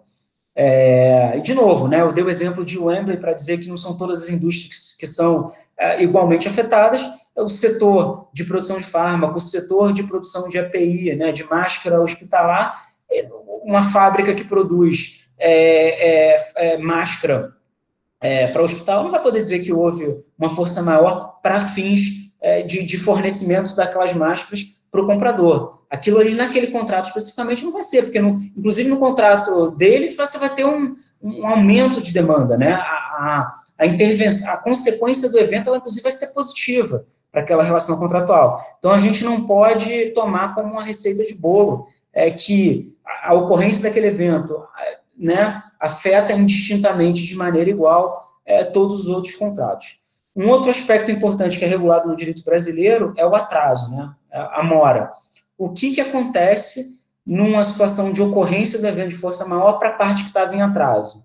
E aí tem uma, um tratamento legal que é o seguinte: se é, a parte que estava em atraso conseguir provar que a ocorrência daquele evento de força maior iria afetar é, a capacidade dela de cumprir a obrigação, ainda que ela não estivesse em atraso, ela continua desonerada da obrigação de cumprir, é, de cumprir aquela prestação no contrato dar um exemplo para vocês. É, inclusive, um, um, exemplo prático que, que a gente já viu é, no passado recente. Então, você teve lá, estava se construindo um parque é, solar, teve uma chuva. É, aquela chuva foi um evento de força maior, ela foi muito acima da média é, pluviométrica para aquele dia, para aquele mês, para aquele ano, naquela determinada região. é, inundou o parque, é, é, né, houve uma série de descargas elétricas, contaminou, é, enfim, é, né, destruiu, pereceu parte do que havia, já havia sido construído. Então, era inegável que tinha sido um evento de força maior. Mas a discussão foi: caso o construtor não estivesse em atraso, a ocorrência daquele evento de força maior afetaria aquela, aquela, o cumprimento daquela obrigação com a mesma intensidade ou teria a mesma consequência? E o que acabou sendo provado é que, se o construtor tivesse cumprido as obrigações dele a tempo, ele já teria feito o sistema de drenagem daquele parque. Então, a chuva, que ainda que tivesse sido uma chuva de força maior, ela poderia ter sido escoada adequadamente e os equipamentos não teriam perecido. Então, nesse caso, como a parte estava em atraso e como ela não conseguiu provar que a ocorrência de defesa de força maior é, não é, teria as mesmas consequências caso ela tivesse cumprido a obrigação que ela estava é, comprometida no contrato na, na, data determinada, ela foi penalizada e teve que indenizar, mesmo a partir da ocorrência de força, do, do evento de força maior. Então, de novo, isso é importante para dividir um pouco com vocês essa ideia de que é, não é uma receita de bolo e que cada contrato é uma realidade própria. É, já né, já para concluir aqui, só é, dividir com vocês também uma outra coisa que a gente está vendo e que é muito é, característica dessa situação atual, que é, é a edição de sucessivos atos normativos, né, por é, esferas federativas diferentes, é, regulando consequências da pandemia do Covid. O que eu quero dizer com isso? É que, é, para zelar né, é, por pela população, para achatar a curva de contágio, para evitar é, uma, um, uma contaminação ainda maior, saturação dos hospitais e tudo mais, o que a gente vem, vem, vem, vem, vem é, visto ultimamente é que não só o governo federal editou um decreto que determina o que é, é atividade é, é, essencial que deve continuar ou não deve continuar, e aí tem toda uma discussão né, política né, sobre a conduta do governo federal, enfim, e né, uma certa é, esquizofrenia aí nessa conduta, é, mas é, os governos estaduais e municipais vêm fazendo a mesma coisa. Então, você tem estados e você tem municípios que vêm editando atos normativos. Para ser mais célere, isso vem sendo feito via decreto, então, para você não provocar os parlamentos, né, as câmaras municipais, as câmaras estaduais, e ter toda aquela demora do processo legislativo usual, né, de proposição da lei, vota-se em comissão, aí passa por uma comissão, vai-se para outra comissão de orçamento, comissão de constitucionalidade, comissão de justiça, aí vota-se um turno, vota-se segundo turno. O processo legislativo usual ele é muito longo, ele é muito demorado. Por isso que é, o governo federal ele exorbita das suas prerrogativas e é, muito isso não é um, é um, fenômeno recente. Todos os governos federais eles sempre editaram com muita frequência é, medidas provisórias, porque ela é um ato normativo que vale imediatamente. Como é, existe uma discussão, né, se governos estaduais e municipais podem fazer isso e qual é, é né, o, o, o a amplitude desse tipo de norma é, é, em estados e municípios, o que a gente tem visto nessa pandemia são estados e municípios editando decretos, que são atos executivos. Então, o governador estadual, o prefeito de um determinado município, ele tem a competência de editar um decreto que entre em vigor imediatamente. É claro que esse decreto ele tem que observar determinados ritos, ele não pode exorbitar determinadas matérias que seriam competências de propositura exclusiva é, do legislativo, mas dentro desses critérios o, o, o, executivo ele tem essa competência. E é o que tem sido feito. Vários estados, Sergipe, é, Pernambuco, Ceará, várias municipalidades editaram decretos que restringem determinadas atividades nessa, nessa preocupação de evitar o contágio, de achatar essa curva e né, de é, dizer, olha, você está impedido, determinado explorador de atividade econômica, você não pode fazer isso, você não pode fazer aquilo. Como a gente tem visto aqui em São Paulo, como viu no Rio de Janeiro, que são os estados mais afetados até agora pela pandemia, em relação aos restaurantes, em relação a casas de show, teatros, etc., para evitar aglomerações. É, então, a gente tem visto isso, e por que, que eu estou compartilhando isso com vocês? Porque determinados contratos é, eles dão tratamentos diferentes à força maior e um aspecto que a gente chama de changing law, que é a mudança de lei. A mudança de lei, ela pode disparar consequências diferentes do que uma força maior no contrato. Então, de novo, não é receita de bolo. Tem que se pegar o contrato, sobretudo se for um contrato complexo, para ver qual é a consequência. E aí não tem como resolver o problema. É, não dá para saber se é esse ato normativo que foi editado pelo município, pelo prefeito, pelo governador, se ele vai ser enquadrado como um change law ou como uma força maior. É, vai ter uma discussão. Ele está num prisma mais amplo, né? Ele está num contexto mais amplo. Ele é para regular uma consequência da pandemia, que é um evento de força maior. Ele não é um ato normativo que tem né, o objetivo de alterar definitivamente o ordenamento jurídico. Ele quer regular provisoriamente uma determinada situação que aconteceu.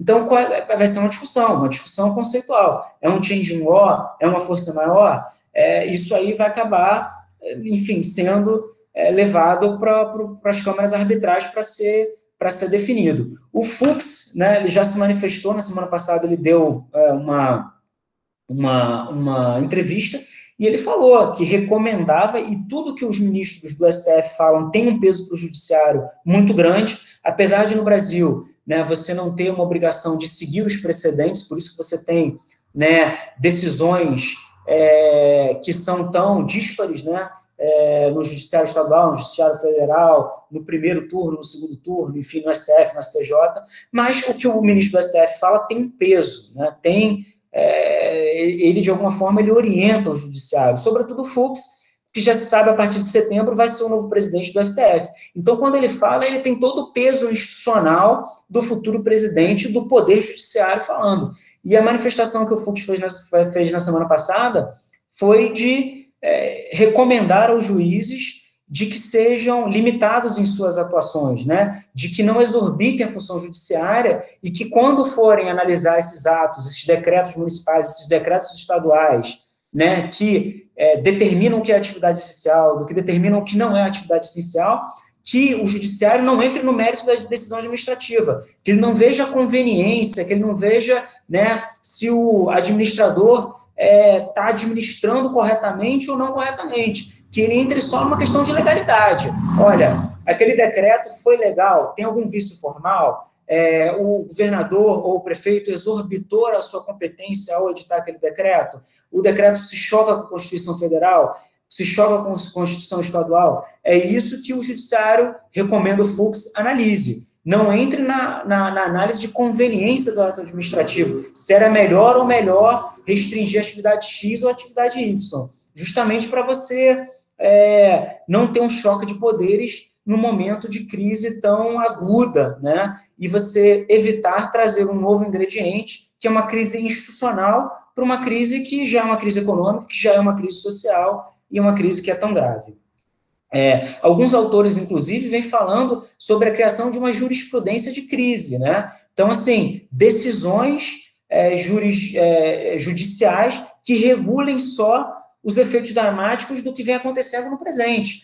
Quer dizer, uma decisão que seja dada no âmbito da Covid-19, ela não seja extrapolada no futuro para uma outra situação de crise, porque o dólar variou daqui a dois, três anos, por qualquer situação que seja. O evento de crise é, da Covid-19 é tão agudo que essas decisões que vão ser dadas para o contexto da Covid-19, só deveriam servir para essa crise específica e não deveriam ser aproveitados para, outras crises, porque senão você é, teria um problema do remédio se transformar um veneno para crises menos graves. Então, essa, esse reconhecimento de que essas decisões judiciais futuras, elas provavelmente estão considerando uma situação que é muito grave, que é uma situação extremamente extraordinária e que possivelmente não vai se reproduzir no futuro próximo. Então, essas, esses precedentes judiciais deveriam ser precedentes judiciais restritos apenas para a atual situação que a gente está vivendo. É isso, pessoal. Acho que eu até fui muito é, estendido aqui no que eu tinha me, é, me proposto a falar, e agora eu abro para, enfim, para contribuições aí de quem teve paciência de ficar até o final. Alexandre, muito obrigada. Gostaria de agradecer a sua participação aqui. É, em nome da professora Irdan Costa, que é a, a coordenadora do SCG Lex, né, e que não pode estar conosco, porque acabou de dar a luz há poucos dias, Uh, eu até imaginei que ela daria uma passadinha aqui, mas essa é a hora da Ave Maria para quem tem bebê pequeno, né? Não tem jeito. Seis, sete da noite, não tem jeito. Mas eu estou agradecendo a participação de todos aqui, uh, em nome da professora Irdan, e gostaria, então, de pedir que o professor encaminhasse perguntas pelo chat, pela ferramenta de chat que aparece aí no canto superior direito da tela. Nós já temos duas perguntas aqui. Uma do Breno, e duas, três, na verdade, uma do Breno e duas da professora Virgínia Parente. Então, eu gostaria que as pessoas fossem as suas perguntas, falando assim, uh, um em cima do outro, porque a gente não tem problema de áudio, e o Alexandre vai respondendo as perguntas conforme elas forem chegando. Tudo bem? Tudo bem. É, acabou que eu não comentei aqui, né, uma outra distinção importante entre a força maior, mas eu vou aproveitar a, a, a pergunta do Breno para tratar sobre esse assunto que a gente, como falou, né, conceitualmente a força maior torna o cumprimento da obrigação impossível, mas pode ter uma consequência que é o cumprimento da obrigação se tornar mais oneroso. Quer dizer, você continua podendo cumprir a sua obrigação, só que você cumprir aquela obrigação torna uma coisa muito custosa para quem está obrigado. Então, a pergunta do Breno é a seguinte: essa análise se aplica, se aplica a contratos de empréstimo dos fornecedores ou petroleiras? Em relação ao contrato de empréstimo, eu entendo que a gente se distancia um pouco do conceito de força maior e se aproxima um pouco mais ao conceito de é, teoria da imprevisão, que é esse outro conceito que eu estou apresentando para vocês aqui agora, que é o de onerosidade excessiva. Então, no contrato de empréstimo, qual é a sua obrigação? A obrigação do devedor? Pagar. Em tese, o banco está funcionando. O cumprimento da minha obrigação é impossível. Eu continuo tendo acesso à minha conta bancária para pagar. Se tivesse havido com o fisco, como aconteceu no governo Collor, é, que eu tinha disponibilidade de fundo, aí eu poderia dizer que isso, uma vez fosse maior. Mas fato é que hoje em dia o cumprimento uma obrigação financeira, o pagamento, ele é possível. Mas aí a gente vai entrar na discussão. Ah, mas a petroleira ela teve que é, cortar a sua produção. O preço do petróleo caiu muito em função do evento imprevisível. É, os fornecedores da petroleira, né, que é outra parte da pergunta do Breno, não conseguem é, pagar o contrato de dívida porque nem os juros, nem nada disso, porque é, o contrato de prestação de serviço que eles prestavam serviço para as petroleiras foi paralisado, foi para zero. Aí é esse outro conceito que a gente aplica, é a revisão do contrato pela onerosidade excessiva. Não é que o cumprimento da, da obrigação se tornou impossível, você ou negocia com a outra parte, ou você provoca o judiciário para que o judiciário, em função de um evento imprevisível, reveja o equilíbrio econômico daquele contrato e estabeleça o contrato em novas bases. Então, num contrato de empréstimo, de novo pegando o, o, o, a pergunta do Breno, eu tinha que pagar juros numa proporção de X% ao ano. Em função de tudo que aconteceu, X% era para um cenário de inflação que estava projetado com a economia normal. Agora a gente vai ter deflação. Se eu continuasse obrigado a pagar aquele mesmo valor no contrato de empréstimo, esse meu contrato causaria um ônus excessivo para mim como devedor e um ganho excessivo para o credor, porque ele estaria ganhando muito mais, ele estaria ganhando o preço, é, o pagamento da dívida principal e uns juros que viram juros exorbitantes, porque agora a inflação está indo para um cenário de deflação.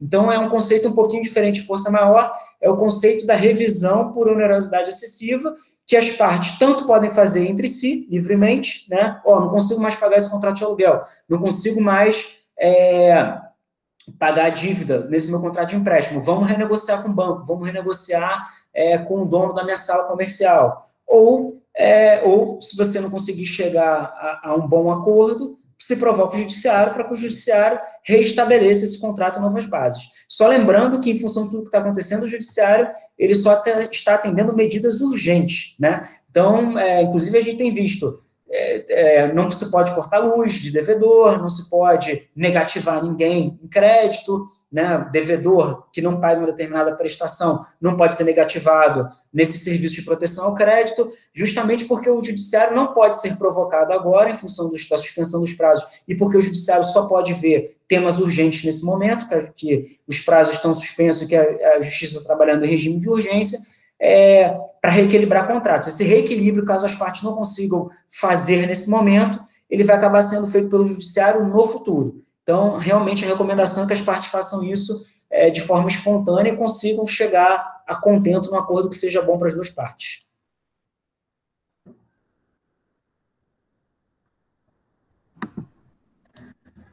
Ok? As perguntas da professora Virgínia, então. É, professora Virgínia, há muitas versões sobre a crise entre Rússia e Arábia Saudita e Rússia versus euro. Qual a sua visão?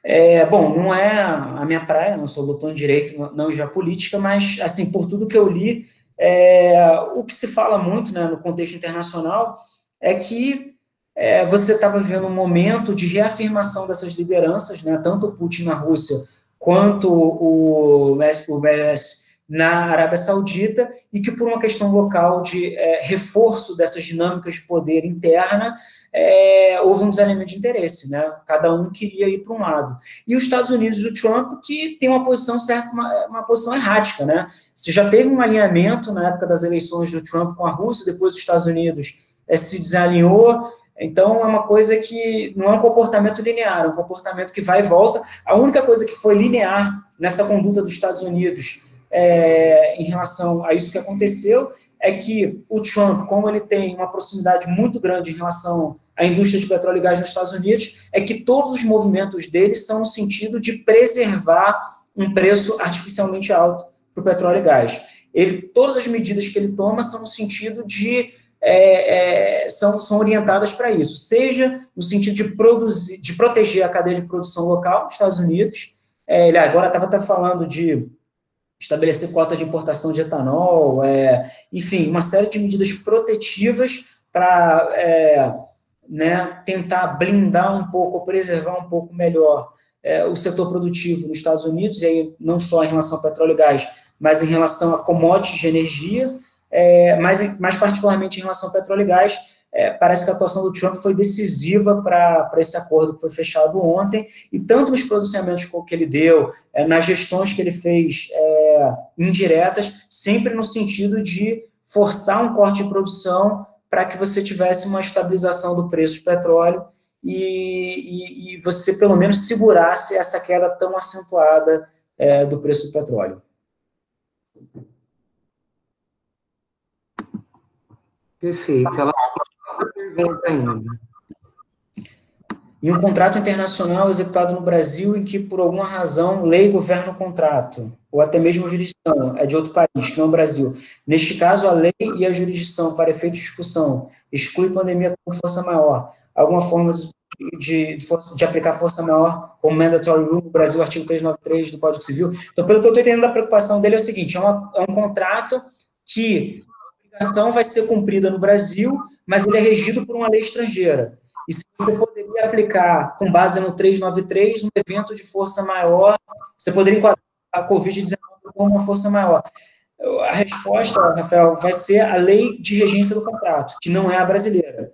No Brasil, tá? no Brasil, se a gente tivesse um contrato regido por lei brasileira, se as partes afastassem pandemia como evento de força maior, não, a pandemia em si não poderia ser caracterizada como força maior.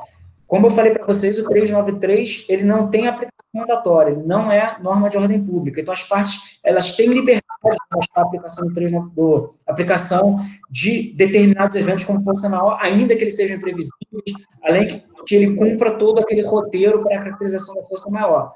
Aí vai ter uma outra discussão, como a gente já se aprofundou, se as consequências daquele efeito de força maior poderiam elas próprias serem consideradas um outro efeito de força maior. O lockdown, as medidas legislativas, as restrições de deslocamento e tudo mais. Mas, respondendo especificamente a sua pergunta, não importa se o contrato vai ser executado no Brasil ou fora do Brasil. O que importa é a lei de regência do Brasil. Não se tratando de matéria de ordem pública, né, e as partes têm liberdade para o que é, o que não é força maior, você tem que ler, você tem que olhar a lei de regência e não a lei brasileira. O que importa é a lei que vai reger o contrato. A lei brasileira se aplicaria para eventos de força maior, ou, seja, ou, desculpa, eventos de ordem pública, ou seja, aqueles eventos que não poderiam ser afastados pela liberdade das partes. Não é o caso de força maior. Isso as partes têm total liberdade de afastar ou não afastar. Ok, Alexandre, obrigada.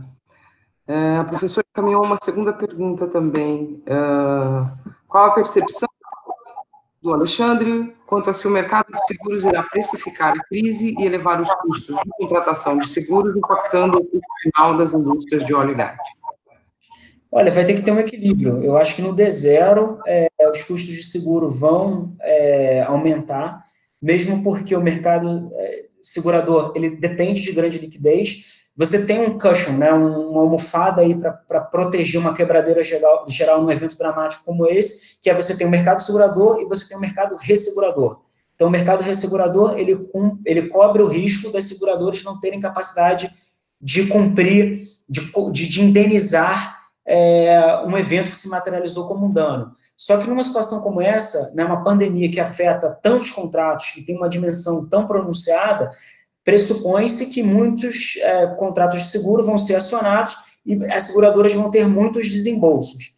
As resseguradoras entram para dar esse, essa cobertura de liquidez ao mercado e impedir que você tenha uma quebradeira geral das seguradoras. No limite, você ainda tem os governos que entram né, em alguns casos, é, é, inclusive capitalizando essas resseguradoras locais. Mas respondendo objetivamente a sua pergunta, no D0, eu acho que por uma necessidade de liquidez maior, e mesmo porque essas métricas de seguro, elas são sempre calculadas em relação à capacidade, é, probabilidade de ocorrência de um evento danoso e é, consequências de uma vez aquele evento danoso acontecendo, o que ele se traduz em termos de dinheiro, o que a seguradora vai ter que pagar.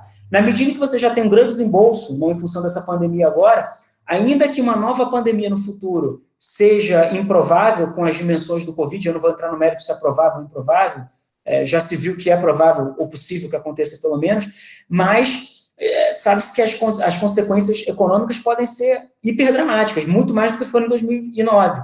Então, numa conta é, super objetiva das métricas que as seguradoras usam, isso imediatamente já vai se traduzir em, em, prêmios maiores, imediatamente. É claro que as seguradoras elas vão ter que balançar um pouquinho.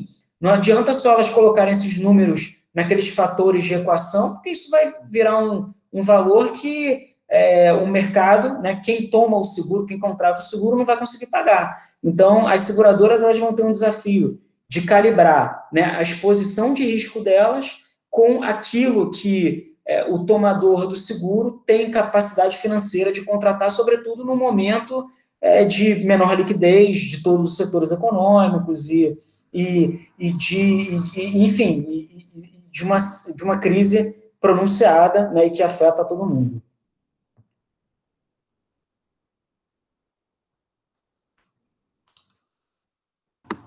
Ok. Ele fez mais uma pergunta também.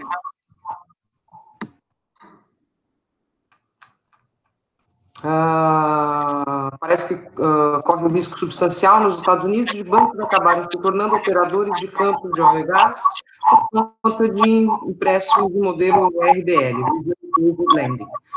Assim, Não seria como apontado em reportagem da Reuters recentemente. No Brasil, caso contratos de RBL não sejam honrados, uma situação semelhante pode ocorrer? É, o RBL é o Reserve Based Lending. O que significa o RBL? É um contrato em que é, estreia né, o pagamento da dívida é a capacidade de produção do ativo de upstream. Né? A gente teve uma operação de RBL no Brasil, que foi uma operação é, inovadora no ano passado. Então, você contrata um financiamento é, estreando a contratação da dívida com a capacidade de produção daquele ativo. É, em termos análogos, seria um project finance no setor de infraestrutura. É, de novo, aí tem que ver se no contrato especificamente vai ser uma função maior ou, é, uma teoria da imprevisão, a revisão do contrato por onerosidade excessiva. A revisão do contrato por onerosidade excessiva, ela no direito norte-americano, ela tem o um equivalente que é a teoria de hardship. Então, é, me parece que o trigger mais é, adequado seria um hardship, seria uma renegociação dessa dívida e não propriamente um evento de força maior. Mas certamente as partes vão ter que negociar, vão ter que sentar para discutir, se não conseguirem, isso vai, né, se tratando do RBL, provavelmente vai para a arbitragem.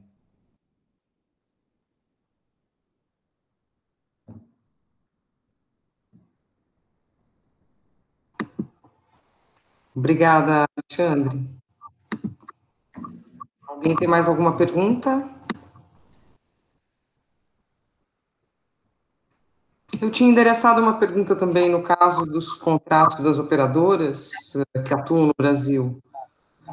uh, no upstream, é, se faz diferença para efeito de, de, cláusula de força maior que seja um contrato de partilha, um contrato de concessão, um contrato de cessão onerosa? Olha, em princípio não. É, em princípio, é, a cadeia de produção de todos os ativos de upstream ela vai ser afetada. Né? Claro que se for um ativo é, que já está em produção, né, é, o efeito vai ser um. Você já contratou o equipamento de produção, você já tem um FPSO instalado, se for um ativo offshore. Se for um desenvolvimento, as consequências vão ser outras.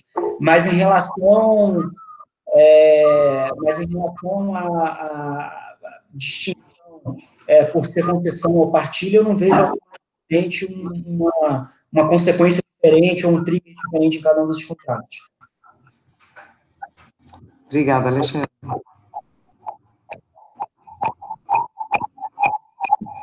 Pessoal, alguém mais uh, tem perguntas para endereçar ao professor Alexandre Alota? Oi, oi, Karina, Alexandre, aqui é a Virgínia falando. Uma última pergunta, só para ir mais rápido falando em vez de escrever. Um, alguns de nós, professores e pesquisadores da USP, às vezes somos acionados como peritos para calcular multa na parte econômica ou para dar um olhar regulatório de interpretação de contratos. E muitas vezes esses contratos, essa opção é pela decisão pela equidade, não pela, pela parte contratual. É, e nós vemos que muitas vezes os reguladores querem multas exemplares, não necessariamente uh, não necessariamente os, os, reguladores, eu digo a ANP ou eventualmente ANEL, é, querem multas que não necessariamente são exatamente o prejudicado para outra parte, mas valores para que outros não incorram nos mesmos riscos.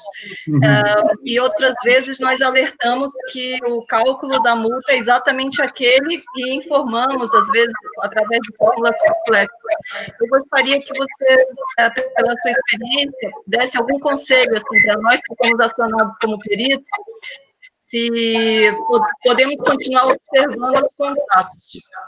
Excelente pergunta, é, mesmo porque essa pergunta ela se espraia em vários conceitos.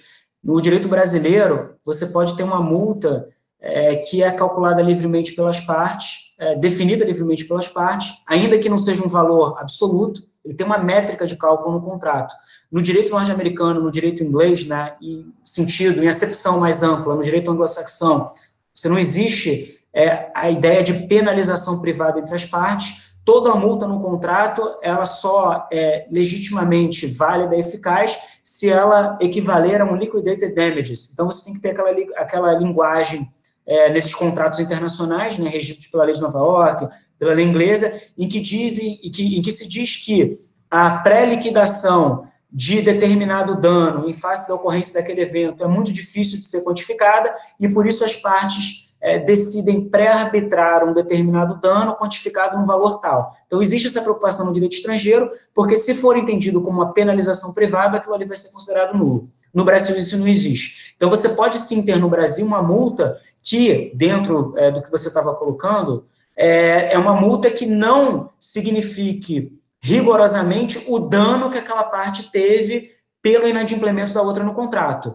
Ele é uma, é, é uma multa que tem um caráter pedagógico, né? é uma multa pesada nesse sentido, porque ela não visa única e tão somente a recomposição das perdas incorridas por uma parte. Só lembrando que a força maior, como ela torna o cumprimento da obrigação impossível, se a parte descumpre o contrato, ela não tem multa, não há que se falar em multa aqui. Mas, é, respondendo à sua pergunta, tem que ver o contrato.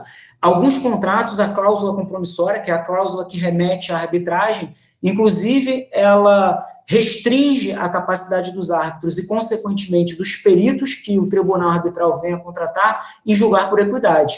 Então, a cláusula compromissória, e isso é recorrente, sobretudo nos, nos contratos de maior vulto, nos contratos mais complexos, ela obriga o tribunal arbitral a julgar é, apenas com base na lei. Ele não pode extrapolar e julgar com base na equidade. Mas a equidade, numa situação de crise dramática como essa que a gente está vivendo, é uma decisão salomônica, ela tende a ser uma decisão um pouco mais justa, né? É, então, você afasta um pouco o caráter pedagógico de uma determinada multa em função da extraordinariedade das circunstâncias que, que estão sendo experimentadas naquele momento, e você reduz um pouco, calibra um pouco aquela multa. O que você tem na lei brasileira, que não é equidade, equidade é essa coisa da decisão salomônica, você afasta a lei, você não pode afastar a matéria de ordem pública, mas você afasta a lei, ainda que as partes não tenham dito o artigo 393 do Código Civil, o artigo X, o artigo Y, o artigo Z estão afastados, você afasta a aplicação pontual de determinados comandos normativos para você chegar a uma decisão mais justa, na medida em que os árbitros e os peritos entendam que a aplicação rigorosa da lei causasse um certo desequilíbrio naquela relação. Mas, de novo, a depender do contrato, os árbitros eles estão, é, é, eles estão tutelados, eles não podem é, fazer uma aplicação é, de afastar a lei e, e, ir por essa solução de equidade. Mas, é, em relação a esse caráter pedagógico da multa, tem uma outra disposição é, na lei brasileira em que fala-se que, não obstante no Brasil a multa ela possa ter esse caráter pedagógico, que a multa ela não precise corresponder rigorosamente a uma recomposição das perdas e danos e corridas, tá, tá, tá, tá, tá. se a multa manifestamente ela for onerosa, ela pode ser afastada em determinadas circunstâncias. E eu vou dar um exemplo para vocês do que seria esse, esse tipo de multa que pode ser reduzida por um árbitro, é, por um perito, por um judiciário, sem falar empresa, mas eu acho que todo mundo vai saber qual é, é que é aquele contratozão padrão que a gente tem, que fala que o descumprimento de qualquer é, obrigação nesse contrato sujeita a parte ao pagamento de X% do valor do contrato. E esses contratos da cadeia de petróleo e gás, todos eles têm um valor altíssimo, se usa esse mesmo contrato para fornecimento de um determinado serviço que tem um valor baixo e para contrato é, de afretamento de um navio, de um FPSO, de um serviço super especializado no campo de petróleo. E aí, quando você aplica essa multa por um descumprimento pontual, por exemplo, a parte não notificou a ocorrência de um evento de força maior três dias depois da ocorrência daquele evento. Se você for aplicar a letra fria daquele contrato, que aplica para todos os descumprimentos no contrato a mesma multa, né, lembrando que aqui a força maior tornou o cumprimento da obrigação impossível. Mas a obrigação acessória de notificar a ocorrência do evento, ela continua existindo. E pela aplicação fria desse contrato, que impõe uma multa indistintamente pelo, pelo descumprimento de qualquer obrigação, você continuaria podendo aplicar uma multa de 0,5% do valor do contrato de 500 milhões de reais, porque a contratada esqueceu de mandar uma notificação de que aconteceu um caso de, de que aconteceu Covid-19, né, como pandemia no mundo, três dias depois da ocorrência. Aí os peritos vão falar, olha, é, empresa X, essa multa é abusiva. Você está usando uma mesma multa para é, o cara que é, foi negligente com a saúde e segurança dos empregados, uma multa do cara que mandou a notificação dois dias depois do que deveria ter mandado. E aí você vai discutir uma redução equitativa daquela multa que se provou onerosa. Mas é muito mais nesse tipo de contrato em que você tem um contrato em que aplica é, uma mesma multa indistintamente para o descumprimento de qualquer obrigação, ou determinados blocos de multa, né, para o descumprimento das obrigações X, Y, Z, A, B, C, D, F, você vai aplicar meio por cento do valor do contrato para esse bloco, é, Y% do valor do contrato para aquele outro bloco, e aí você vai provando, no caso a caso, que aquele valor era abusivo. Mas, de novo, é uma matéria difícil, é, vai ter uma discussão um pouco complicada, é, sobretudo se a cláusula compromissória do contrato impedir os árbitros e, consequentemente, os peritos de agirem por equidade, né?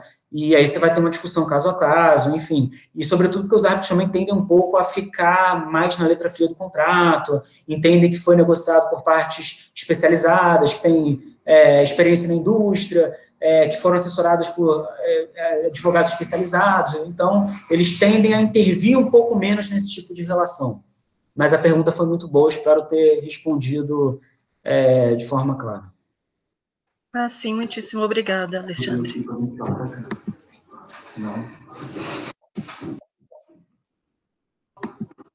Tem mais uma pergunta encaminhada aqui, pelo Ivan.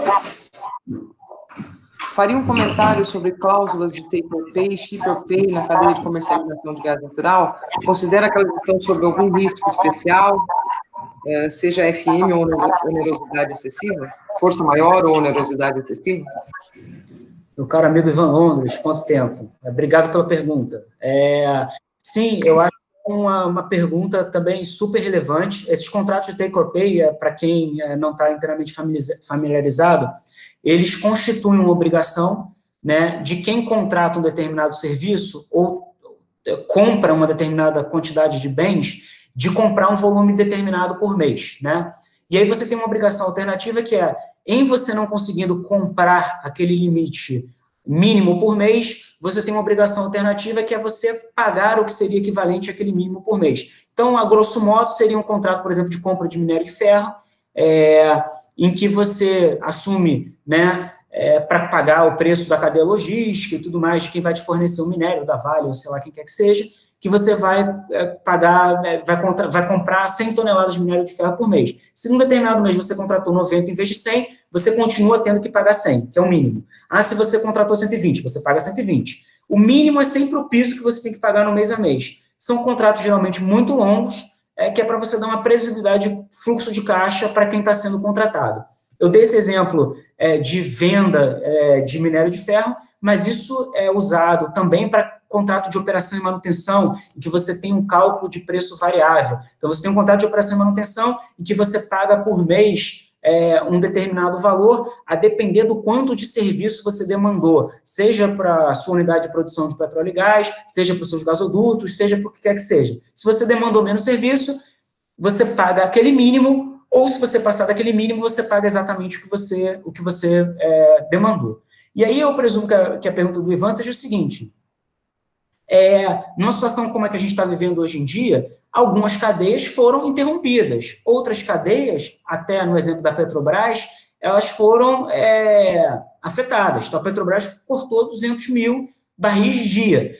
Algumas unidades de produção da Petrobras estão é, em regime né, é, de é, menos demanda ou de paralisação. E aí, a Petrobras vai continuar tendo a obrigação de pagar aquele volume mínimo no mês a mês? O ship or pay, que também está na pergunta do Ivan, ele é igual a um take or pay, mas mais, mais usado para gasoduto. Então, você tem, né, geralmente, o cálculo é, no preço mensal é, do uso de uma determinada estrutura de gasoduto, seja offshore ou onshore, ele é feito com base no volume de gás que passa por aquele por aquela estrutura. E esse cálculo é feito de acordo com a métrica do ativo de upstream que está produzindo, ou do, da produção que está sendo escoada daquele ativo que é onshore, enfim. Você estabelece e, com base né, no, no cenário de produção, você presume que, que seja o mínimo.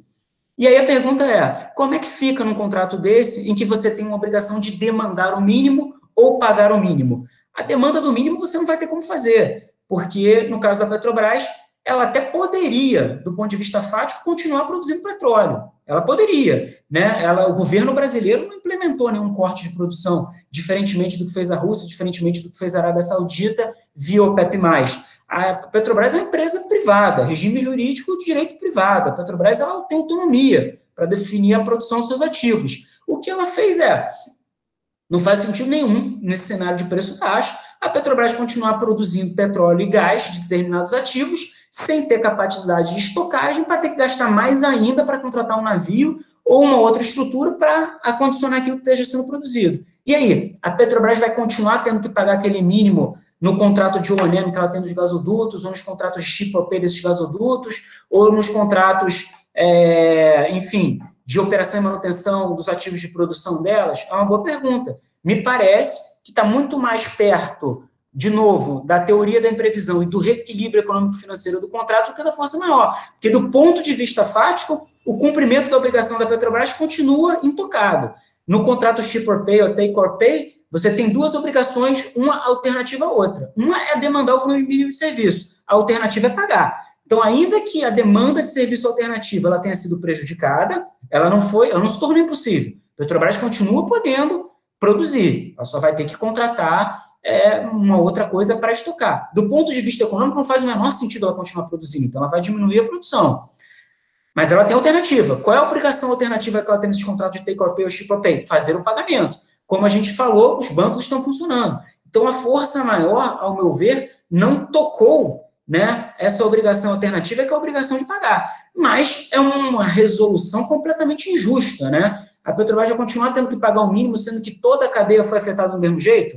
Só que eu acho que, do ponto de vista conceitual, aqui não é uma ideia de força maior. O cumprimento da obrigação não se tornou impossível. Ele se tornou o quê? Onerosamente excessivo para a Petrobras. Se esperar que a Petrobras continue, continuasse cumprindo aquele contrato, ainda que faticamente seja viável cumprir aquele contrato, vai representar uma perda é, enorme para a Petrobras, injustificável para a Petrobras, e um ganho abusivo para a outra parte, que vai ganhar sem ter que fazer nada. Né? Inclusive, esses contratos de take or pay ou ship or pay, eles pressupõem que você vai ter um crew mínimo alocado para aquela prestação de serviço. Você vai ter uma equipe mínima dedicada a ficar de olho naquele ativo, a, a tomar conta daquilo ali, a lubrificar o que tiver que lubrificar, a não deixar quem chegar perto do tiver que chegar perto do gasoduto para aquilo ali não explodir. Num contexto que a gente está vendo de atos normativos diferentes é, instâncias federativas restringindo a circulação de pessoas, restringindo aglomerações de pessoas. Vários estados e municípios editaram normas falando que você não pode ter mais de 50 pessoas numa determinada planta industrial. E aí, é justo a Petrobras continuar pagando? Estou dando exemplo da Petrobras, mas qualquer produtor de petróleo continuar pagando aquilo que pressupõe que você tem uma equipe de 200 pessoas para dar uma operação de manutenção, sendo que agora você já sabe que a prestadora só vai ter no máximo 50? Não é justo. Então, a solução aqui, e o ordenamento jurídico prevê essa solução, a gente não está falando aqui de uma coisa ex legis, né, de afastamento da lei brasileira ou de equidade, o próprio ordenamento jurídico, em diferentes, em diferentes artigos do Código Civil, ele prevê a possibilidade de renegociação do contrato em função de um evento imprevisível ter tornado o cumprimento da obrigação excessivamente oneroso para uma das partes e excessivamente é, lucrativo ou abusivamente lucrativo para outra. Então, aqui me parece que esses contratos de take or pay ou ship or pay, eles se enquadram mais na hipótese de teoria da imprevisão, porque o cumprimento da obrigação de pagamento continua possível, mas ele se torna excessivamente oneroso.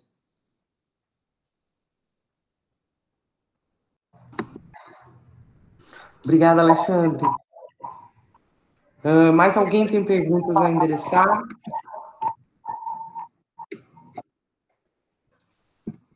Se não tiver,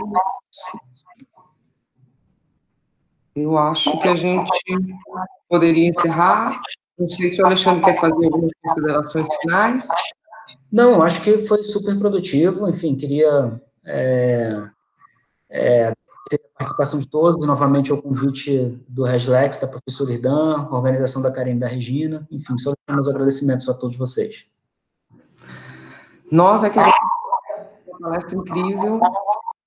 Uh, queríamos lembrar que ela foi gravada e ela vai estar disponível no nosso site em breve. Então, o link do site está aqui no chat ao lado, www.br.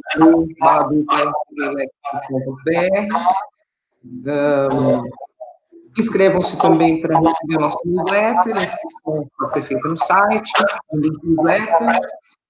E em nome da professora Itan e da equipe toda, Regina, eu, Paola, queríamos agradecer a todos e a disponibilidade do Alexandre eh, de responder as nossas perguntas aqui e de proferir essa palestra.